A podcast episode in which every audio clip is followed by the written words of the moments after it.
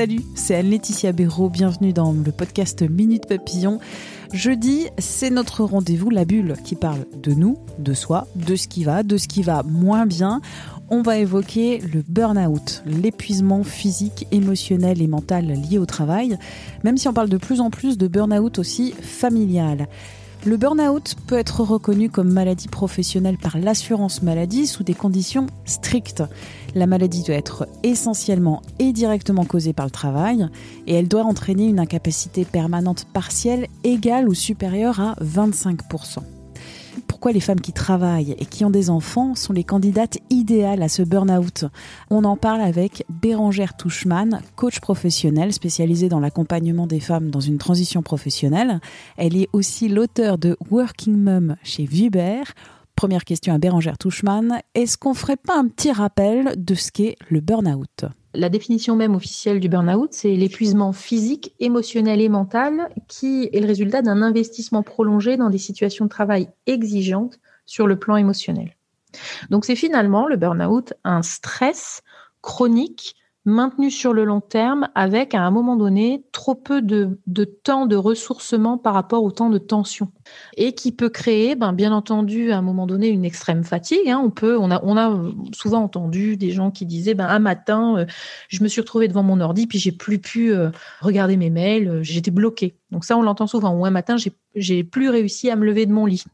Maintenant, le burn-out, c'est pas euh, souvent, hein, c'est pas du jour au lendemain que les symptômes arrivent, voilà, et on, on découvre comme un déclic qu'on est en burn-out. Souvent, c'est beaucoup plus progressif. Beaucoup de mères de famille sont en en situation de burn-in, on appelle le burn-in l'antichambre du burn-out, c'est-à-dire tout ce qui se passe avant et qui, sont vraiment des signaux d'épuisement récurrents. Beaucoup de femmes sont en burn-in et bah, se rendent pas compte qu'elles sont en train d'avancer euh, de manière très menaçante vers euh, ce burn-out où un jour bah, elles auront grillé euh, complètement leur réserve d'énergie.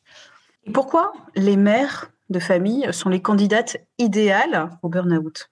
La vie d'une mère de famille aujourd'hui qui travaille euh, ou même qui travaille pas, hein, je veux dire, ou qui est en congé, en pause parentale, etc.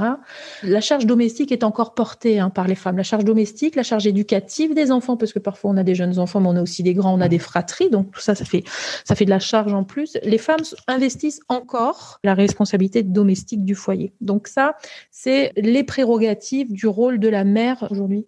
Et à côté de ça, les mères, les femmes ont investi le monde du travail, un monde du travail euh, qui a des exigences de productivité qui sont de plus en plus intenses avec, euh, vous savez, la productivité, c'est la création de valeur entre les dépenses et les ressources. C'est-à-dire, euh, c'est faire toujours plus avec toujours moins. Ça, on l'a tous entendu dans les, entreprises. Donc, finalement, c'est produire, produire toujours plus en, allant puiser toujours au, plus profond des ressources. On voit d'ailleurs qu'au niveau ben, mondial, hein, on arrive au bout de ce modèle hein, hyper productiviste puisque les ressources naturelles il y en aura bientôt plus. Et puis les, ressources, euh, les ressources humaines, hein, on voit que le burn-out, c'est la, c'est la maladie chronique du moment. Donc, euh, on arrive au bout d'un modèle, mais n'empêche que on est sur un point de bascule parce que les femmes, elles sont vraiment à un moment charnière parce que on porte la charge du travail, mais on ne se désencage pas pour autant de la charge domestique. Donc, bien sûr, on a peu finalement de moments de ressources, puisque le temps est une denrée vraiment très rare chez les mères.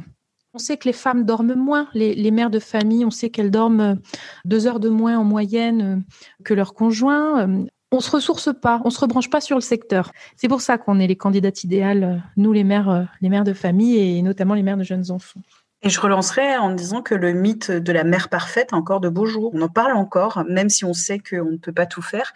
Ce mythe d'une mère aimante euh, auprès de ses enfants dans le développement, mais aussi hyper productive au travail, euh, mm. et puis euh, accessoirement euh, épilée de partout, super bombasse, Horrible. hyper en forme. les injonctions, euh, c'est assez, c'est assez horrible en fait quand on voit toutes les injonctions et tous les attendus de la société, de la culture euh, vis-à-vis de, nous. C'est bien sûr très compliqué à gérer parce qu'on n'a qu'un petit corps humain et que 24 heures dans la journée. Et puis de toute façon, c'est très injuste que nous, on ait apporté tout ça. Cette société euh, qu'on dit patriarcale, nous qui avons une, un petit cœur féministe, en fait, on comprend que ça arrange bien le système patriarcal de de garder les femmes estampillées foyer, mais n'empêche qu'il faut produire quand même par ailleurs. Comment trouver un équilibre mm. pour les mères euh, actives?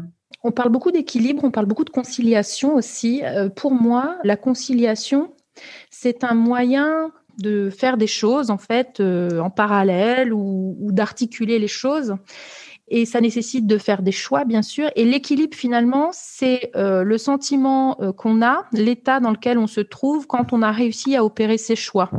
De toute façon, je pense que la première prise de conscience à avoir quand on cherche l'équilibre, parce que le problème, c'est que quand on lit tout, enfin les magazines féminins, etc. Euh, en fait, ce qu'on nous explique, c'est comment bien s'organiser pour les repas, pour les courses, etc. Comme si finalement, ce manque d'équilibre était de notre propre défaut de savoir s'organiser. Or, c'est pas cas. C'est la société qui est construite d'une certaine manière et qui fait que les femmes aujourd'hui ne sont pas euh, entièrement responsables, ne sont que partiellement responsables de leur capacité à trouver l'équilibre ou pas. C'est pas vrai. C'est pas c'est pas nous qui devons chercher l'équilibre et chercher les ressources encore une fois au fond de nous pour trouver l'équilibre. Je dirais que si on, si on pense que l'équilibre, c'est le résultat de choix qui ont été faits, et qui dit choix dit renoncement, ça veut dire qu'on va devoir se mettre à renoncer à faire des choses. On va devoir faire moins de choses ou les faire moins parfaitement. Donc ça veut dire qu'il va falloir commencer à s'intéresser à la notion de partage.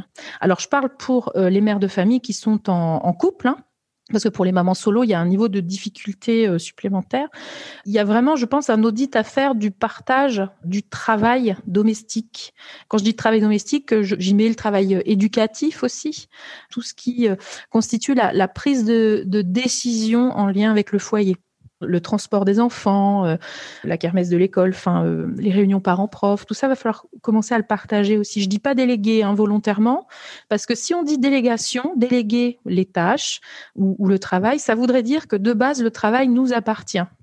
Or non, c'est un partage et non pas une délégation. Donc ça, c'est le, premier, euh, je pense, la première clé, c'est que pour euh, l'équilibre, l'équilibre euh, des femmes aujourd'hui et des mères, ça va venir du collectif, ça va pas forcément venir de l'individuel, parce que nous sommes toutes très bien organisées, nous sommes toutes ultra flexibles et nous sommes toutes ultra adaptables et on sait trouver des solutions et on est très créatifs pour trouver à peu près toutes les solutions et répondre aux besoins de tout le monde. Donc ça, on sait faire, il n'y a pas de problème.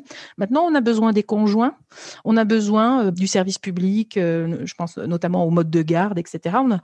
besoin d'un système qui nous permet, nous, de prendre notre place et de pas nous sentir écrasés et de nous retrouver. C'est pas, pas seulement un sentiment, c'est de nous retrouver écrasés sous la charge.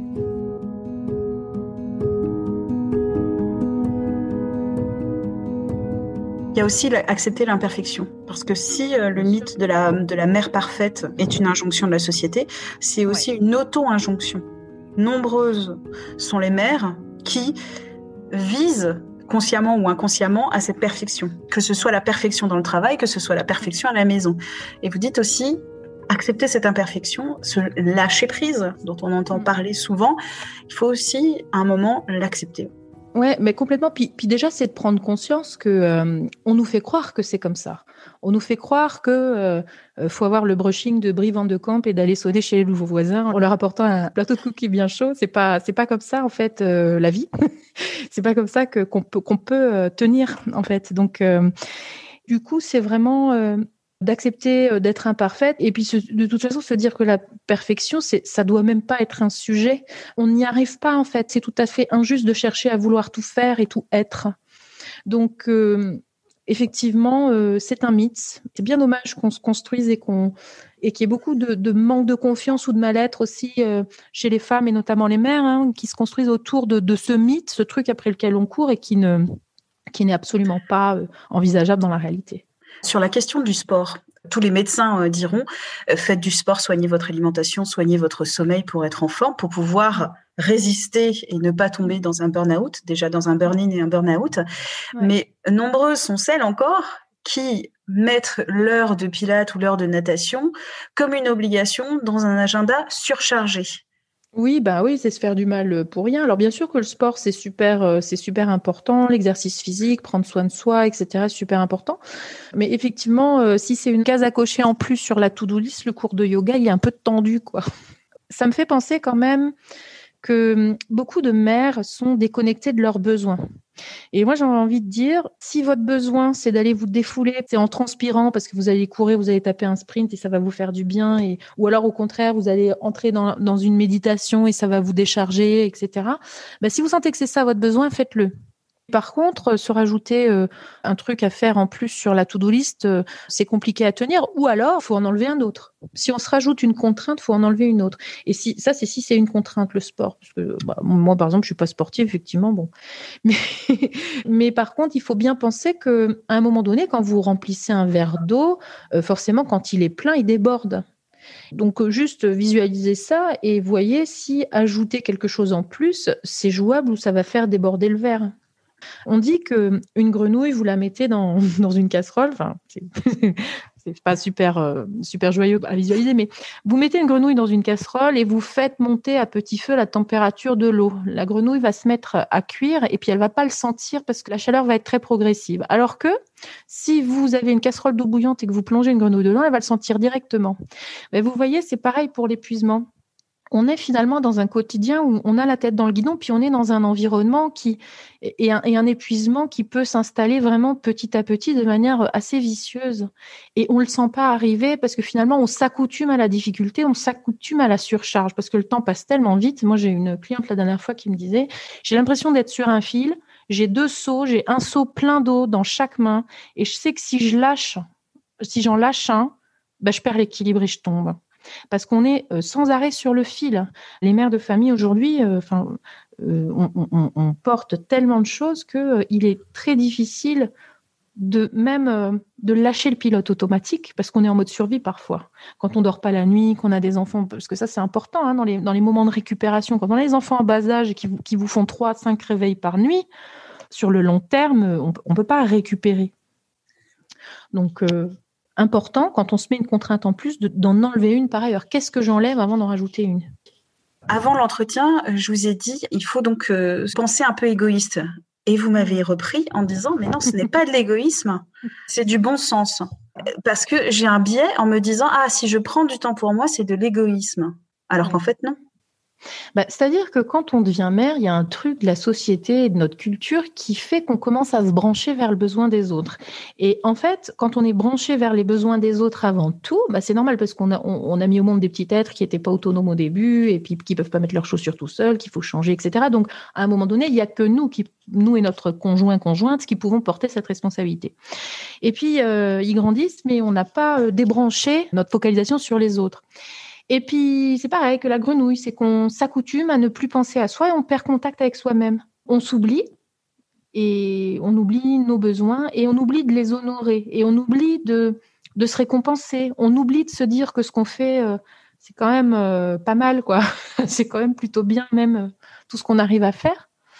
Et du coup, on arrive dans un truc où, on se dit que c'est égoïste de penser à soi. Mais non, quand vous prenez l'avion, au temps où on pouvait prendre l'avion. Quand on nous disait euh, n'oubliez pas de mettre le masque en cas de dépressurisation de l'appareil, mettez bien le masque sur votre nez avant de le mettre sur le nez de votre enfant.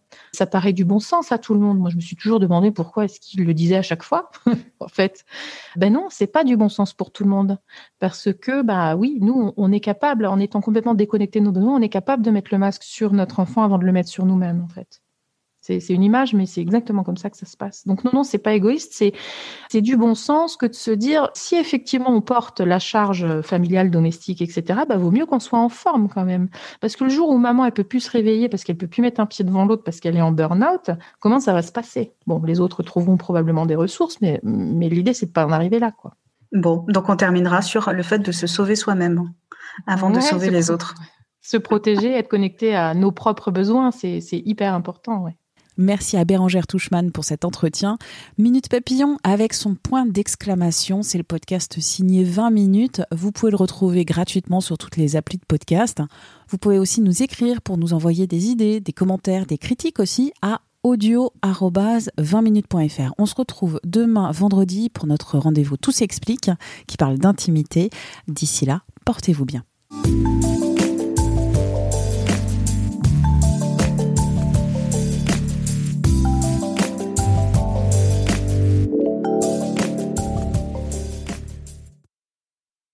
On ne va pas se quitter comme ça. Vous avez aimé cet épisode? Sportif, généraliste, sexo ou scientifique, varié mais toujours bien informé. Découvrez les autres podcasts de la rédaction 20 minutes sur votre application d'écoute préférée ou directement sur podcast au pluriel.20minutes.fr. Et merci de nous avoir écoutés.